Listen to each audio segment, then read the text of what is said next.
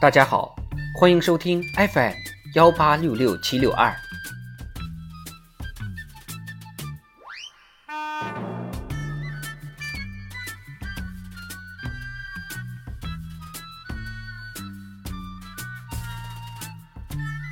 智慧人生，帮你开启生活的另一面。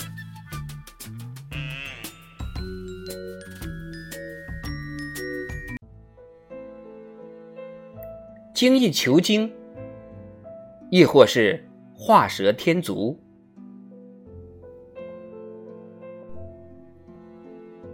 NBA 球星艾弗森身上有很多刺青，我最好奇的是他右臂上刺的那只黑虎，因为这里之前是一个拿着篮球的死神，后来他觉得不好，纹身师就给改了。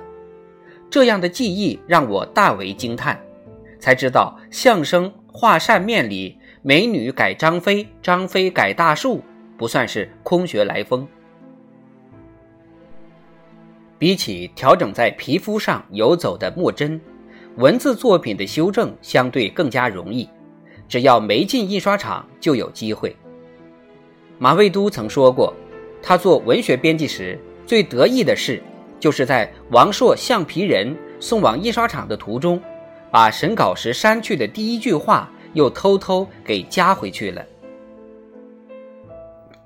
其实写文章一气呵成，终究是少数人的灵光一现，精雕细琢、反复推敲才是常态。但也有人犯了方向性错误，搞得痛苦不堪。王朔在回忆梁左的文章里，就写到了梁左从剧本到小说的痛苦转型。他说要写小说了，闲了半年，每天愁眉苦脸。昨天一万字了，今天只剩下三百。我说，你就用刘震云那法子，先往下登，最后一总改。你这么弄，一个自然段就能改一年。这次改笔录子的结局是，他坚持了很久，又接戏了。金庸的一部分作品最早是在报纸上连载的，印制成书时都已进行过修改，比如修改《天龙八部》是因为有部分内容是朋友代写的，感觉与自己的想法不一致；还有一些是他觉得书中写的太肤浅了，真实人生中不是这样的，因为那时候我还不明白。世纪之交新的出版社再次出版金庸全集时，老先生又进行大幅度修改，可这次反响平平。金庸的武侠小说早已深入人心，太多颠覆性的新情节反倒容易让读者错愕。有的作品修改后不理想，有的作品调整之后却是继续火爆。众所周知，柯南道尔。曾把笔下的人物福尔摩斯写死了，原因是，他让我不能思考更有价值的东西。我在他身上倾注的已经够多了，我对他的感觉就好像一次吃了过多的鹅肝酱，现在一提到这个名字就让我恶心。之后，道尔收到几百封信，恳求让福尔摩斯归来。英美两国杂志社更是提出了每千字一百英镑的稿费标准。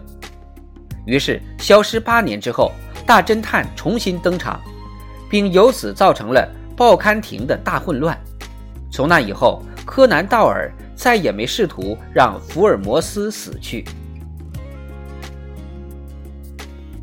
拍卖师菲利普·胡克写过一本《苏富比的早餐》。里面有两个关于修改作品的故事。德国著名画家恩斯特·基尔希纳的前半生非常成功，他画的百林街景曾经拍卖出三千七百万美元的高价。不知道出于什么目的，他对自己一战之前的部分作品进行了修改，结局却是这样的：修改后的作品在艺术品市场遭到了大幅贬值。另一个故事则是关于倔强的。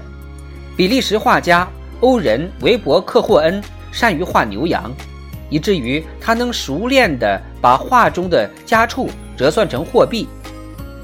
他有一幅一只母羊和两只小羊的油画，要价标准是母羊每只八百法郎，小羊每只二百法郎，可买主只肯出价一千法郎。